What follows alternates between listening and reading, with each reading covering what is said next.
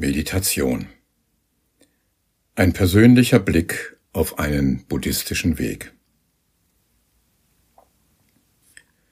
Es heißt, eine der längsten Reisen führt vom Hirn ins Herz. Die Reise kann auch sehr lang sein für solche Menschen, die den Satz des Buddha kennen, was der Mensch häufig erwägt und sinnt, dahin geneigt wird das Herz. Ich habe Buddhisten kennengelernt, die wie ich irgendwann gefragt haben, warum hat die Buddha-Lehre so viel Ruhe in mein Leben gebracht, aber so wenig Freude in mein Herz? Die Lehre führt doch von Wohl zu Wohl, zu immer größerem Wohl. Warum fühle ich das so wenig? Darum möchte ich mich auf die Suche nach der Freude und dem Wohl in der Meditation und in der Lehrnachfolge machen. In buddhistischen Freundeskreisen sind mir zwei Haltungen begegnet. Einerseits heißt es, wir meditieren immer, bewusst oder unbewusst. Eine Meditationsform wie Anapanasati ist für die meisten Nachfolger auch nach vielen Jahren der Praxis noch nicht dran. Das kommt später, ganz von selbst. Auf der anderen Seite wird gesagt, ohne Meditation und ohne die innere Ernährung mit Verzückung und Glück, Piti und Zucker, kommen wir auf dem buddhistischen Trainingsweg nur schwer voran. Wir können sogar verhungern. Ich werde darum versuchen zu zeigen, dass beide Standpunkte berechtigt sind und sich auch zusammenführen lassen. Beiden Seiten gerecht werden, da stellt sich die Frage, wie mache ich das? Die Antwort kommt von Friedrich Nietzsche. Er fragt, wie kann ich jedem das Seine geben? Und er gibt die Antwort, ich gebe jedem das Meine. Darum werde ich aus meinem Erleben berichten, von meinen Wegen und Irrwegen. Wie viel einfacher wäre es doch gewesen, hätte ich die Irrwege früher schon gekannt. Ich möchte Sie jetzt auf mein Lebensschiff mitnehmen. Eine Rundfahrt durch mein ganzes Leben kann es natürlich nicht werden. Aber ich lade Sie zu einer kleinen Kreuzfahrt ein. Entlang einer Küstenlinie mit den Ruinen einer ungeschickten Meditationspraxis, in das tiefe, klare Wasser der Buddha-Lehre und mitten durch eine Gewitterzone. Wir werden dann vor der lieblichen Inselgruppe der Anusati verweilen, um schließlich einen Ausblick auf den herrlichen Horizont von Anapanasati zu wagen. Dahinter liegt das Ende der Welt.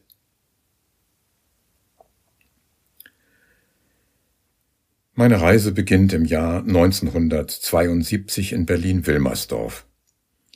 Als 19-jähriger Student wohnte ich als Untermieter bei dem Feuerwerker von Berlin. Bevor ich die Stille der Meditation das erste Mal kosten durfte, war mein Berliner Nachtleben laut und grell. An manchen Wochenenden fuhr ich mit meinem Vermieter und anderen Hilfskräften zu einem ehemaligen Kriegsbunker nach Kreuzberg. Dort beluden wir einen kleinen Lastwagen mit schweren, rußigen Mörsern und ganzen Mörserbatterien.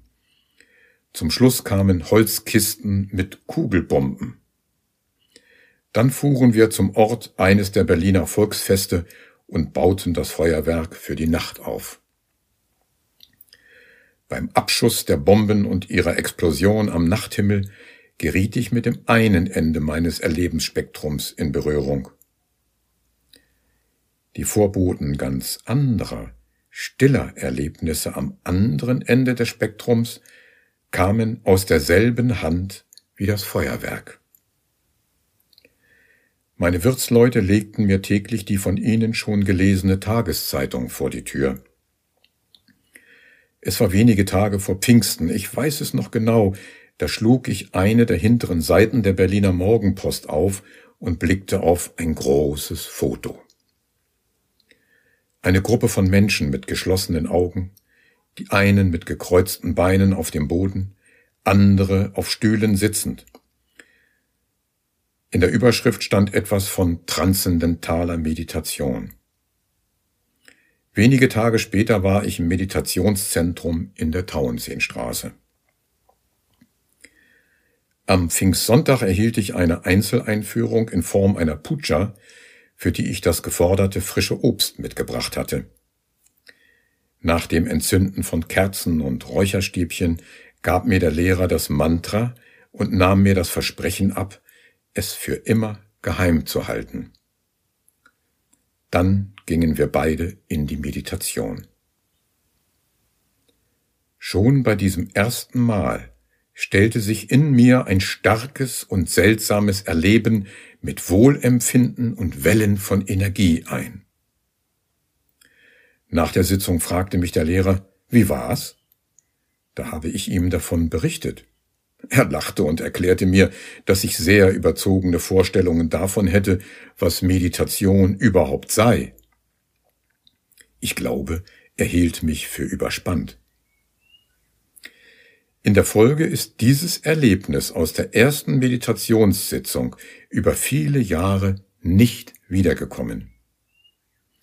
Als es dann aber wiederkam, da hatte ich auch einen Namen dafür. Doch davon später. Ich übte nun eifrig die Meditation. Die Hauptwirkung war eine Beruhigung in meinem Leben. Allmählich nahm mein Eifer aber ab, und die Pausen meiner Meditationspraxis wurden immer länger. Auch wenn ich es damals nicht formuliert habe, mir war doch irgendwie klar, wenn ich wieder in die Praxis einstieg, dann hatte das Gründe. Das waren Bedrückungen und Probleme in meinem Leben.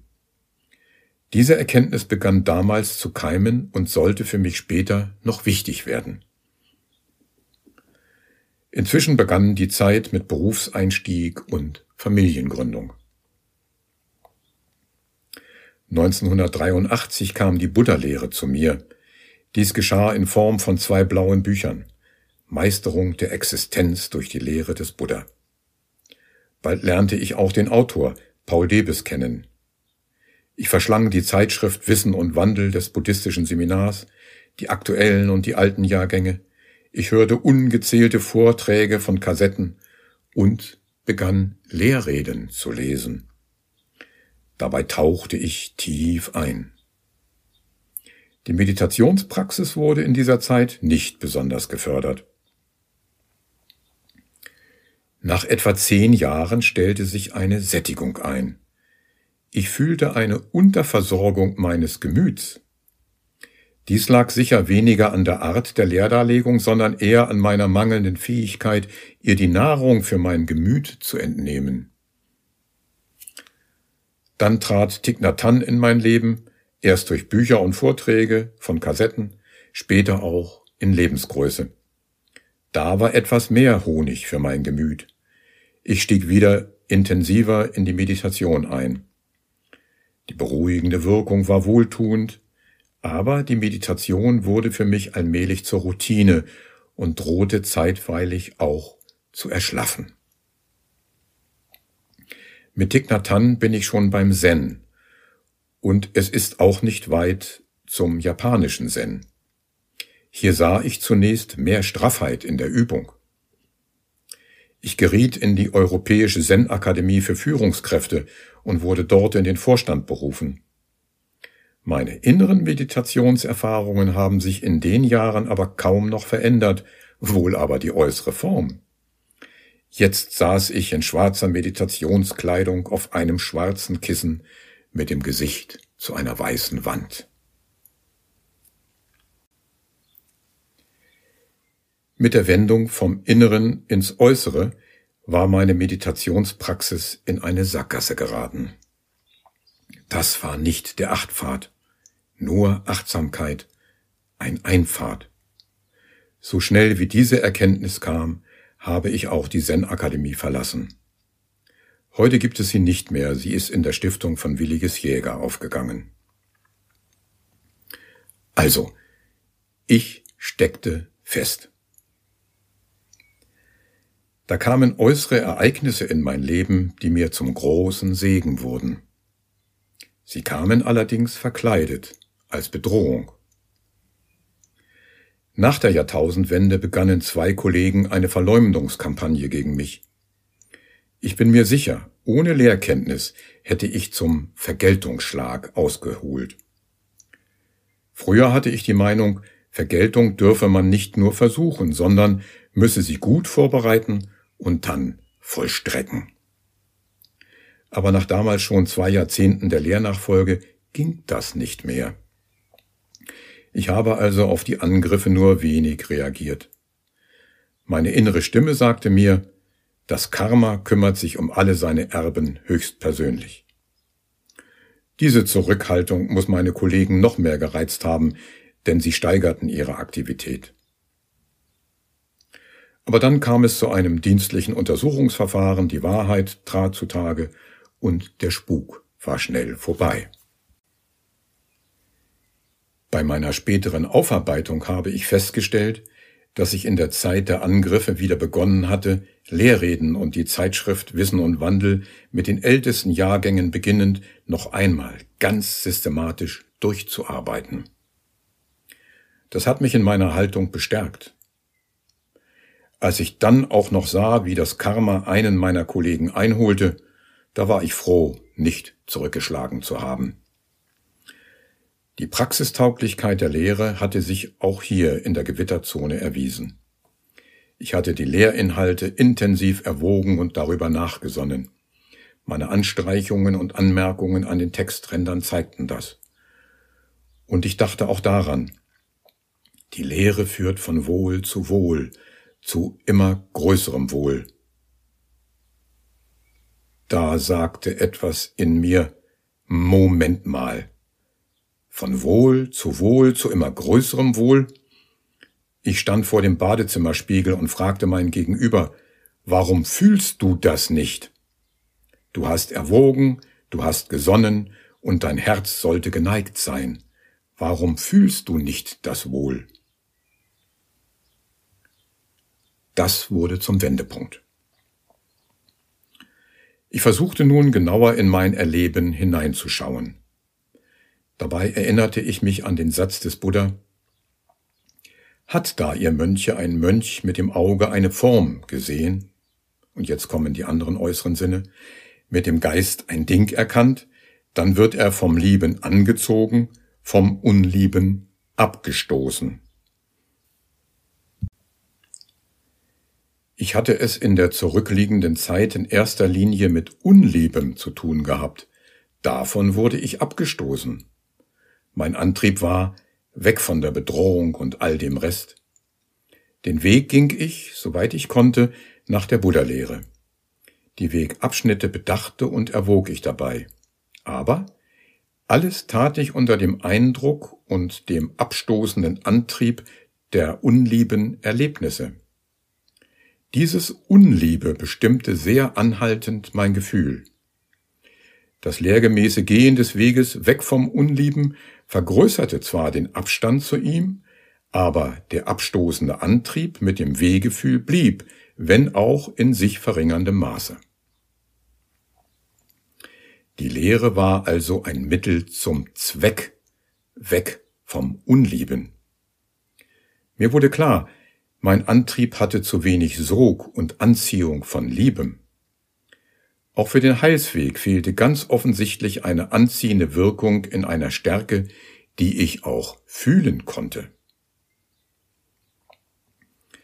Ich entschied mich für ein Experiment. Menschenversuch am lebenden Objekt. Dafür suchte ich jetzt die richtigen Gegenstände, positive und anziehende Dinge des Wegs, die Anusati. Ich kannte sie aus dem Anguttara Nikaya. Im Sechserbuch finden wir die sechs unübertrefflichen Erinnerungen an Buddha, Dhamma, Sangha, an die Tugenden, an die Freigebigkeit und an die Himmelswesen. Ich mochte insbesondere die Übersetzung von Fritz Schäfer. Darum lernte ich sie auswendig. Die erste Erinnerung gilt dem Buddha und seinen Eigenschaften. Das ist wahrhaftig der Erhabene. Geheilt. der vollkommen erwachte, vollendet in Wissen und Wandel, zum Heil gekommen, der Weltkenner, der beste Lenker der anzuleitenden Menschen, der Meister der Himmelswesen und Menschen, erwacht, erhaben. Und von der Wirkung einer solchen Erinnerung sagt der Buddha, zu einer Zeit, zu der ein Heilsgänger sich des Vollendeten erinnert, ist sein Herz nicht von Hinneigung, Abneigung und Verblendung besessen. Aufrecht und klar ist sein Herz zu einer solchen Zeit. Zum Erhabenen hingereckt, geraden, klaren Herzens erlangt der Heilsgänger ein Empfinden für das Heilsziel, ein Empfinden für die Wahrheit, innere Helle und Freude über die Orientierung. Dem innerlich hellen und freudigen kommt innerer Jubel auf. Dem innerlich Jubelnden wird der Körper still. Der körperlich Gestillte erfährt wohl. Erfährt er wohl, ist das Herz einig. Ich übte diese Erinnerungen beim Spazierengehen und auch in der Stille sitzend in dem Bewusstsein, was der Mensch häufig erwägt und sinnt, dahin geneigt wird das Herz. Aber richtige Freude, gar Jubel und all das weitere blieben doch aus. Ajahn Brahm sagt in seinem Buch Mindfulness, Bliss and Beyond, dass am Anfang der Entwicklung Piti, Jubel oder Verzückung, und Sukha, Wohl oder Glückseligkeit, noch extrem fein auftreten können und der Übende schon wissen sollte, wo er überhaupt hingucken muss, um sie zu erkennen. Das erinnerte mich an eine Geschichte, die mir mein Großvater erzählt hatte, als ich noch ein Kind war. In den 1920er Jahren waren meine Großeltern der Meinung, ihre noch sehr kleine Tochter, meine Mutter, sei nun alt genug, um abends für zwei Stunden allein zu bleiben, während sie gemeinsam zum Gesangverein gingen. Sie legten also das Kind ins Bett und erklärten, wenn du aufs Töpfchen musst, dann machst du hier die Taschenlampe an. Nach einem Gute-Nacht-Kuss löschten sie das Licht, sagten noch der Nachbarin Bescheid und gingen zum Gesangsverein. Es dauerte nicht lange, da kam die Nachbarin in die Gesangsstunde mit der Nachricht, das Kind schreit. Meine Großeltern eilten nach Hause und, nachdem sie das in seinem Bettchen sitzende Kind beruhigt hatten, stieß dieses hervor Ich hab die Möbel nicht gefind, ich hab die Möbel nicht gefind. Dabei fuchtelte es mit der Taschenlampe herum. Mein Großvater erkannte, was vorgefallen war. Die Kleine hatte im Dunklen mit dem Lichtkegel der Taschenlampe die Zimmerdecke abgesucht und so die Möbel nicht gefind. so sollte auch der Übende wissen, wo er hingucken muss. In der kognitiven Psychologie gibt es die Spotlight-Metapher. Wir bewegen unsere Aufmerksamkeit wie den Lichtkegel eines Scheinwerfers und fokussieren so auf verschiedene Ausschnitte des Reizangebots. Nun stellte sich mir die Frage, wo ich denn bei den Anusati hingucken sollte, auf den ganzen Text, auf Teile davon oder ganz woanders? Eine erste Antwort kam mit der Erinnerung an eine buddhistische Nonne und ihre Art zu sprechen. Sie sprach ganz normal. Nur wenn sie in einem Satz an den Namen des Buddha kam, veränderte sich ihre Stimme. Sie schien dann in die Nähe einer Verzückung zu geraten. Dies trat nicht schon beim Beginn des Satzes, sondern erst beim Aussprechen des Namens auf. Ich verstand das so. Buddha, das war ein Geistesobjekt mit einer sehr starken Gefühlsaufladung, die offensichtlich an den Rand der Verzückung führte. Mein Blick auf die unübertrefflichen Erinnerungen zeigte mir dies.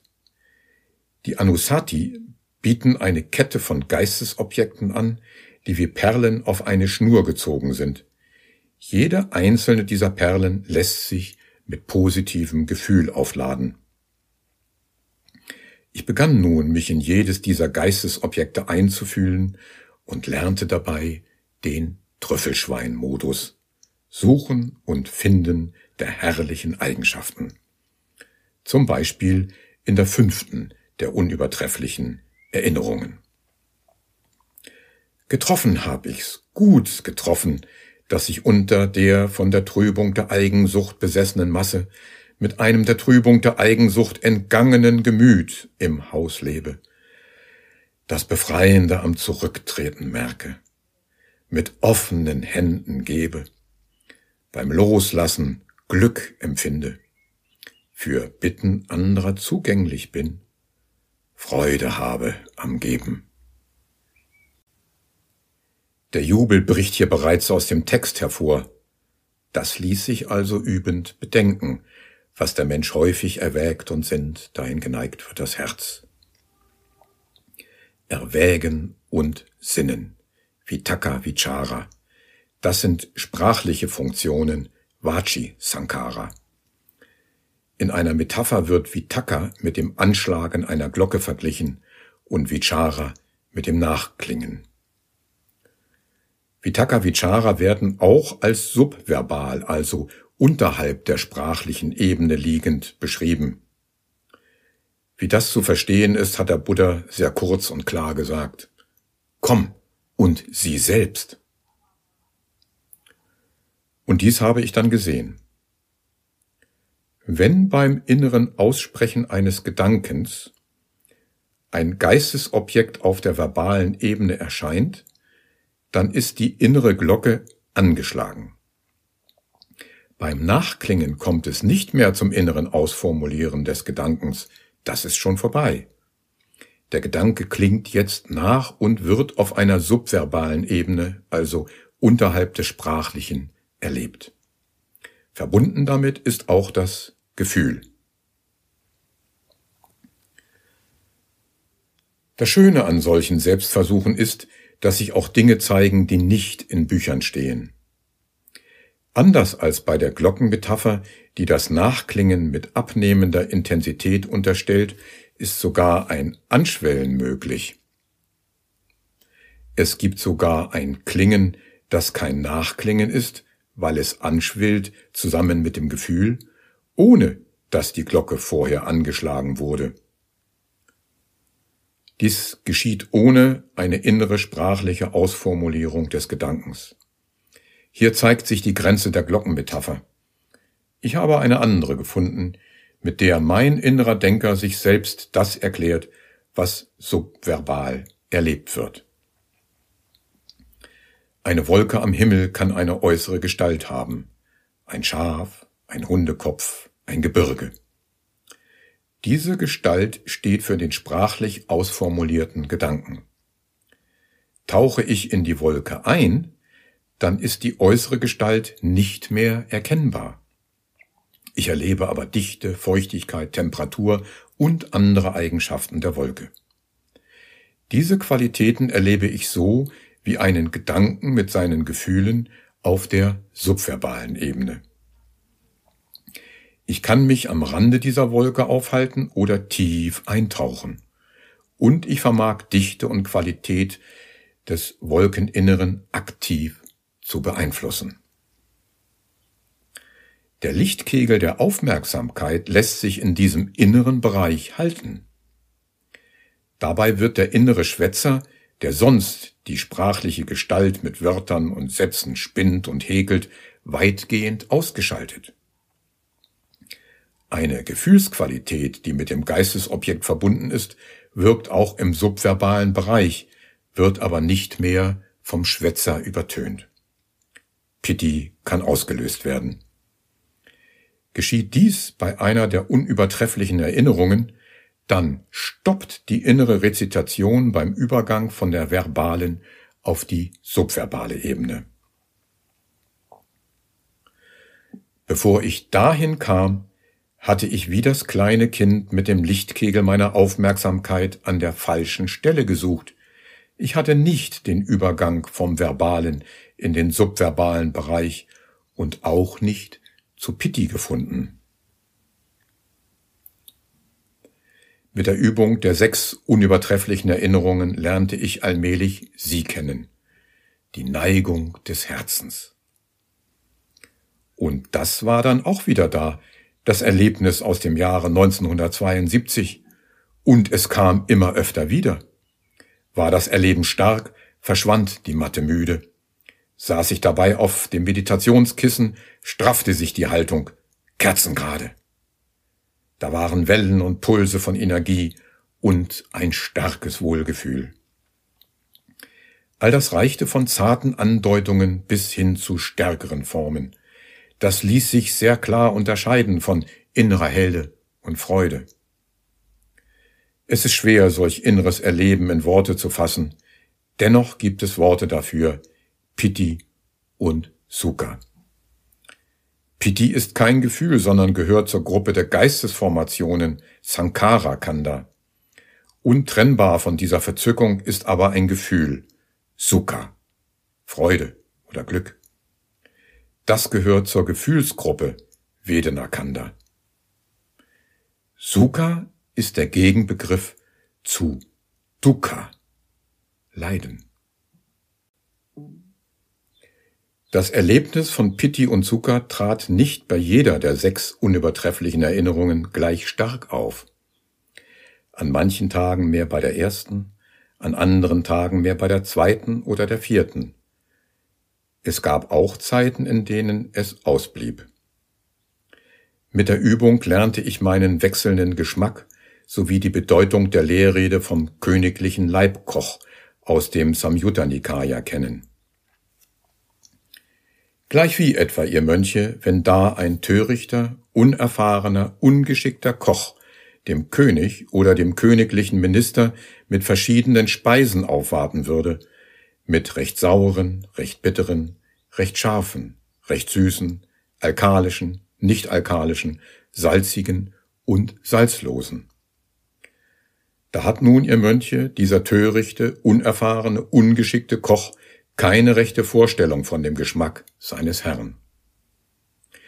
Dieser törichte, unerfahrene, ungeschickte Koch, ihr Mönche, erhält weder Kleider, noch Lohn, noch Geschenke. Und warum? Da hat ihr Mönche, dieser törichte, unerfahrene, ungeschickte Koch, eben keine rechte Vorstellung von dem Geschmack seines Herrn. Ganz anders ist es bei einem geschickten Koch. Da hat nun ihr Mönche, dieser weise, erfahrene, geschickte Koch, ihr Mönche, eine rechte Vorstellung von dem Geschmack seines Herrn. Heute gefällt meinem Herrn diese Speise, dabei langt er zu, davon nimmt er viel, diese lobt er. Dieser weise, erfahrene, geschickte Koch, ihr Mönche, erhält Kleider, Lohn und Geschenke. Und warum? Dieser weise, erfahrene, geschickte Koch, ihr Mönche, hat eben eine rechte Vorstellung von dem Geschmack seines Herrn. So war ich denn Kochlehrling geworden und zugleich, ich wage es kaum zu sagen, König in Ausbildung. Der Lohn, den ich für diese Praxis erhielt, war ein neues, zusätzliches Triebwerk. Zuvor war mein Hauptantrieb in der Lehrnachfolge abstoßend, raus aus dem unangenehmen Erleben. Je stärker das unangenehme Gefühl, desto stärker der abstoßende Antrieb. Das neue Triebwerk läuft im Anziehungsmodus. Ein starkes, positives Gefühl gehört zu einem kraftvollen, vorwärtsziehenden Sog. Die Verheißung des Buddha lautet, klaren Herzens erlangt der Heilsgänger ein Empfinden für das Heilsziel, ein Empfinden für die Wahrheit, innere Helle und Freude über die Orientierung, dem innerlich hellen und freudigen kommt innerer Jubel auf. Die Praxis der Anusati führt aber noch weiter. Sie sind eine Form der Meditation. Ich vermute, dass sie darum weniger bekannt ist, weil es für sie eine notwendige Voraussetzung gibt. Es muss eine Neigung zu den Inhalten der Anusati vorhanden sein.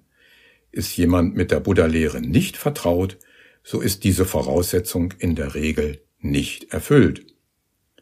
Dann ist diese Meditation noch nicht dran. Bei Menschen aber, die sich regelmäßig mit den Lehrreden des Buddha befassen, ist diese Voraussetzung sehr wohl gegeben. Ihnen muss nicht erklärt werden, was der Wortlaut der zweiten unübertrefflichen Erinnerung bedeutet. Wohlverkündet ist vom Erhabenen die Lehre, unmittelbar einleuchtend, zeitlos, einladend, komm uns sie selbst. Sie führt hin, ist bei sich selber nachvollziehbar für den, der Augen hat, zu sehen.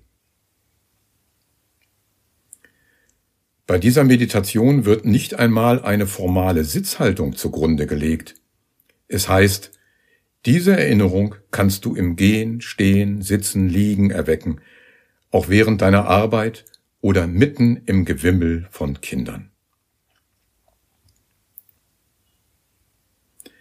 Eine andere Form der Meditation mit formaler Sitzhaltung finden wir in der 118. Lehrrede der mittleren Sammlung Achtsamkeit auf den Atem Anapanasati Sutta. So wenig ich hier eine ordentliche Einführung in die Anusati geben konnte, ist dies bei Anapanasati möglich. Aber ich möchte einen Blick auf diese Meditation und auf Verzückung und Glückseligkeit – Pitti und Zucker werfen. Dafür gebe ich einen kleinen Ausschnitt aus der Lehrrede M118 mit den ersten Stufen dieser Meditation. Und wie, ihr Bhikkhus, wird die Achtsamkeit auf den Atem entfaltet und geübt, so dass sie von großer Frucht und großem Nutzen ist? Da setzt sich ein Bhikkhu nieder, nachdem er in den Wald oder zum Fuße eines Baumes oder in eine leere Hütte gegangen ist. Nachdem er die Beine gekreuzt, den Oberkörper aufgerichtet und die Achtsamkeit vor sich gegenwärtig gehalten hat, atmet er völlig achtsam ein, achtsam atmet er aus. Wenn er lang einatmet, versteht er, ich atme lang ein. Oder wenn er lang ausatmet, versteht er, ich atme lang aus. Wenn er kurz einatmet, versteht er, ich atme kurz ein. Oder wenn er kurz ausatmet, versteht er, ich atme kurz aus. Er übt sich so. Ich werde einatmen und dabei den ganzen Atemkörper erleben. Er übt sich so. Ich werde ausatmen und dabei den ganzen Atemkörper erleben. Er übt sich so. Ich werde einatmen und dabei die Gestaltungen des Körpers beruhigen. Er übt sich so. Ich werde ausatmen und dabei die Gestaltungen des Körpers beruhigen. Er übt sich so. Ich werde einatmen und dabei Verzückung erleben. Er übt sich so. Ich werde ausatmen und dabei Verzückung erleben. Er übt sich so. Ich werde einatmen und dabei Glückseligkeit erleben. Er übt sich so. Ich werde ausatmen und dabei Glückseligkeit erleben. Und so weiter. Als ich anfing, mich mit der Lehrrede M118 näher zu befassen, hatte diese Anleitung für mich eher technischen Charakter und war nur wenig anziehend. Das begann sich zu ändern, als ich merkte, dass hier eine feine Lenkung der Aufmerksamkeit stattfindet. Bei den ersten Stufen heißt es, wenn er lang einatmet, versteht er, ich atme lang ein. Oder wenn er lang ausatmet, versteht er, ich atme lang aus. Hier wird nur festgestellt, was ist. Später heißt es aber, er übt sich so, ich werde einatmen und dabei den ganzen Atemkörper erleben. Ich werde. Das drückt eine Absicht aus. Es wird nicht nur festgestellt, sondern der Geist wird gelenkt. Auch beim Übergang von der Achtsamkeit auf den Körper zur Achtsamkeit auf Verzückung, Pitti, kommt eine Absicht und Lenkung des Geistes ins Spiel. Er übt sich so, ich werde einatmen und dabei Verzückung erleben. Er übt sich so, ich werde ausatmen und dabei Verzückung erleben. Darin habe ich eine Ähnlichkeit mit der Übung der Anusati gesehen, auch hier wird der Lichtkegel der Aufmerksamkeit auf Pitti gelenkt. Das ist kein großer Willensakt, sondern nur ein ganz kleiner Impuls zur Umlenkung der Aufmerksamkeit. Dieser Vorgang kann auch als eine Konditionierung verstanden werden, die auf der Anleitung des Buddha beruht. Bei den Anusati sehe ich die Gefühlsaufladung der einzelnen Geistobjekte in der jeweiligen Erinnerung als eine Bedingung für das Auftreten von Pitti. Wie aber kommt es zu Pitti bei der Atembetrachtung? Lassen sich Einatmung und Ausatmung mit Gefühl aufladen? Hier kommt die Haltung bei der Meditation ins Spiel. Von der Sitzhaltung haben wir ja schon gehört. Jetzt geht es um eine Haltung des Geistes. Es gibt Meditierende, die tragen T-Shirts mit dem Aufdruck Make Peace, Be Kind, Be Gentle. Das sind drei Appelle. Sie zielen auf die Entwicklung der drei heilenden rechten Gemütsverfassungen. Das sind erstens Sinnensuchtfreiheit, zweitens Metta, Liebe und drittens Gewaltfreiheit, Schonung. In fahrlässiger Weise hatte ich angenommen, die würden sich auf dem Weg von selbst einstellen. Die Bedeutung der rechten Gemütsverfassungen war mir klar, ich hatte dem Ziel auch innerlich voll zugestimmt, aber ich fühlte keine starke Anziehung zur Sinnensuchtfreiheit. Das ist ja auch ein sehr hohes Ziel, aber für seine Erreichung muss ich doch wenigstens den ersten Schritt tun. Ich begann also die Übung sehr ähnlich wie bei den Anusati und schmeckte die einzelnen Begriffe innerlich ab. Sinnensuchtfreiheit. Das war auch in kleiner Münze zu haben. Make Peace oder Lass los. Beim Abschmecken habe ich meinen eigenen Appell gefunden, der dorthin führt. Lösen. Das meint nicht nur das Loslassen von Sinnesobjekten, sondern auch das allmähliche Auflösen von Bindungen an die Objekte. Das Lösen lässt sich beschleunigen in liebevoller und sanfter Haltung. Diese beiden Haltungen lenken zur zweiten und zur dritten der rechten Gemütsverfassungen Metta, Liebe und Gewaltfreiheit, Schonung. Aber wie ist der angemessene Umgang mit den Gemütsverfassungen? Wie mache ich das im richtigen Leben und in der Meditation? Ich erinnerte mich an ein Beispiel aus meinen jüngeren Jahren. Ich bin damals geflogen. Ein Flügel links, ein Flügel rechts, eine Luftschraube vorn und im Cockpit ein paar Instrumente. In der ersten Flugstunde zeigte mir der Fluglehrer das wichtigste Instrument – das zeigt die Geschwindigkeit an. Solange du beim Start noch nicht schnell genug bist, darfst du die Maschine auf keinen Fall hochziehen. Und wenn wir oben sind, darfst du niemals zu langsam werden, sonst fallen wir runter.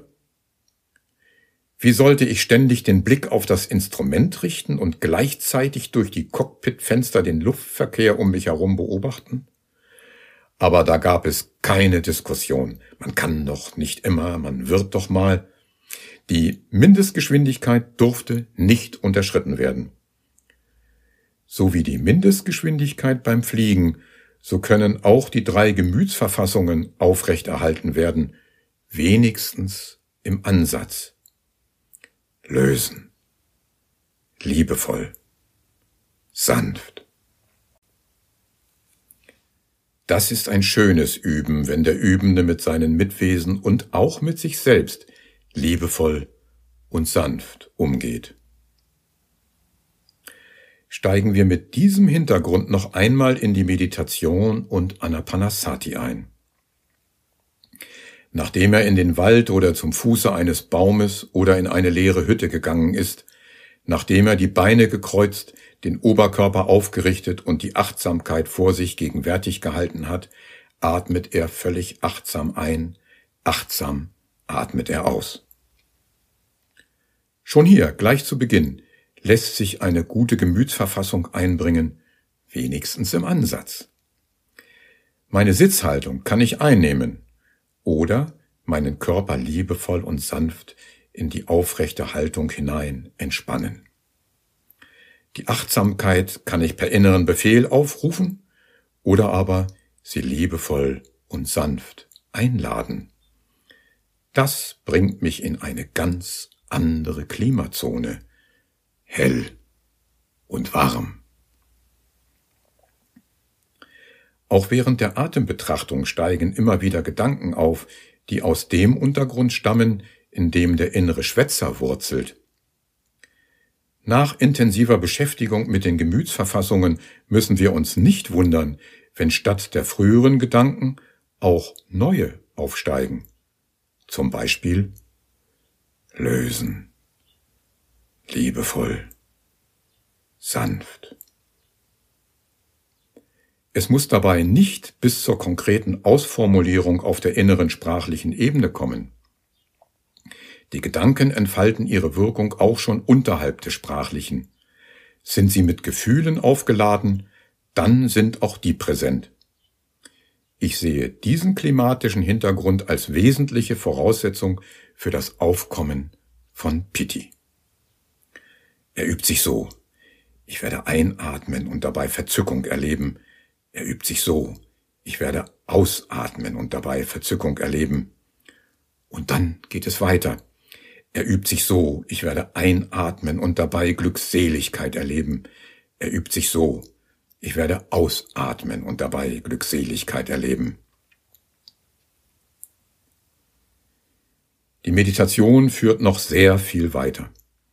Bei all dem sind nicht die Worte wichtig, sondern das Erleben. Mit dem Erleben von Pitti Sukha ist ein Wendepunkt in der Meditationspraxis erreicht. Von da an ist die Sache hoch attraktiv. Vergleiche ich die Anusati mit Anapanasati, dann fällt mir auf, dass Pitti bei den Anusati leichter aufkommt. Das finde ich bestätigt in der Lehrrede S4710 des Samyutta Nikaya. Hier geht es um Satipatthana. Anapanasati gehört in diesem Bereich. Da wacht Anando der Mönch beim Körper über den Körper, unermüdlich, klarbewusst, achtsam, nach Verwindung weltlichen Begehrens und Trübsinns. Während er aber so beim Körper über den Körper wacht, erscheint aufgrund des Körpers beim Körper Fieberdurst und Schlaffheit des Gemüts oder das Bewusstsein wendet sich nach außen. Dieser Mönch, Anando, soll das Bewusstsein auf irgendeine befriedigende Vorstellung richten. Das sind die Anusati. Hat er das Bewusstsein auf irgendeine befriedigende Vorstellung gerichtet, dann entsteht Freude. Dem Freudigen entsteht Entzücken. Entzückt im Geiste beruhigt sich der Körper, beruhigten Körpers fühlt er sich wohl, sich wohlfühlend einigt sich das Bewusstsein. Wir haben also gesehen, dass es für die Meditationspraxis einige Voraussetzungen gibt, die vorher erfüllt sein müssen. Sind sie aber wenigstens im Ansatz gegeben, dann brauchen wir die Meditation. Davon bin ich tief überzeugt. Sie sind innere Nahrung auf dem Achtpfad. Schaue ich auf das Gesagte zurück, dann schmerzen mich die Defizite der Sprache. Insbesondere bei der Darstellung innerer Vorgänge ist mir klar, dass nach dem Aussprechen die Sache schon nicht mehr ganz richtig ist. Geht das Gesagte dann auch noch durch das Filtersystem der Hörer, wird es dadurch nicht richtiger. Ich bin davon überzeugt, dass andere Meditierende aus ihrem Blickwinkel all das auch anders sehen können. Insofern habe ich Ihnen also nicht die Wahrheit verkündet, sondern meinen perspektivisch gebundenen Blick auf den Weg mit Ihnen geteilt. Damit geht unsere kleine Kreuzfahrt allmählich zu Ende. Nun darf ich Sie von meinem Lebensschiffchen herunter begleiten und Sie können auf Ihre Schiffe zurückkehren. Für alle Lebensschiffe aber gilt ganz unabhängig von Baujahr, Tagelage und Beflaggung, alle gehen eines Tages unter. Alle. Das ist sicher. Ist es angesichts des körperlichen Schiffbruchs nicht wichtig, dass wir uns nicht etwa im kalten Wasser wiederfinden, sondern in der Herzenswärme? Wäre es dann nicht schön, wenn wir in Sichtweite der Küste wären und auch schon eine sanfte Strömung dorthin gefunden hätten? Wenn eine solche Strömung nicht als ganz kleiner Sog anfängt, wie soll sie einmal stark werden? Und wie kann es dann jemals zu einem Stromeintritt kommen? Der Buddha gibt auch hierzu die Antwort. Sie findet sich im Fünferbuch des Anguttara Nikaya. Es begab sich da Anathapindika, der Hausvater, in Begleitung von 500 Laienjüngern zum Erhabenen, begrüßte ihn ehrerbietig und setzte sich zur Seite nieder. Und der Erhabene sprach zu Anathapindika, dem Hausvater, also. Ihr wartet da, o Hausleute, der Mönchsgemeinde auf mit Gewändern, Almosen, Speise, Lagerstatt und den nötigen Heilmitteln und Arzneien. Doch nicht sollt ihr euch, o Hausleute, bloß damit zufrieden geben. Danach vielmehr sollt ihr auch streben. Von Zeit zu Zeit wollen wir die abgeschiedene Verzückung erringen. Pitti. Danach, o Hausleute, sollt ihr streben.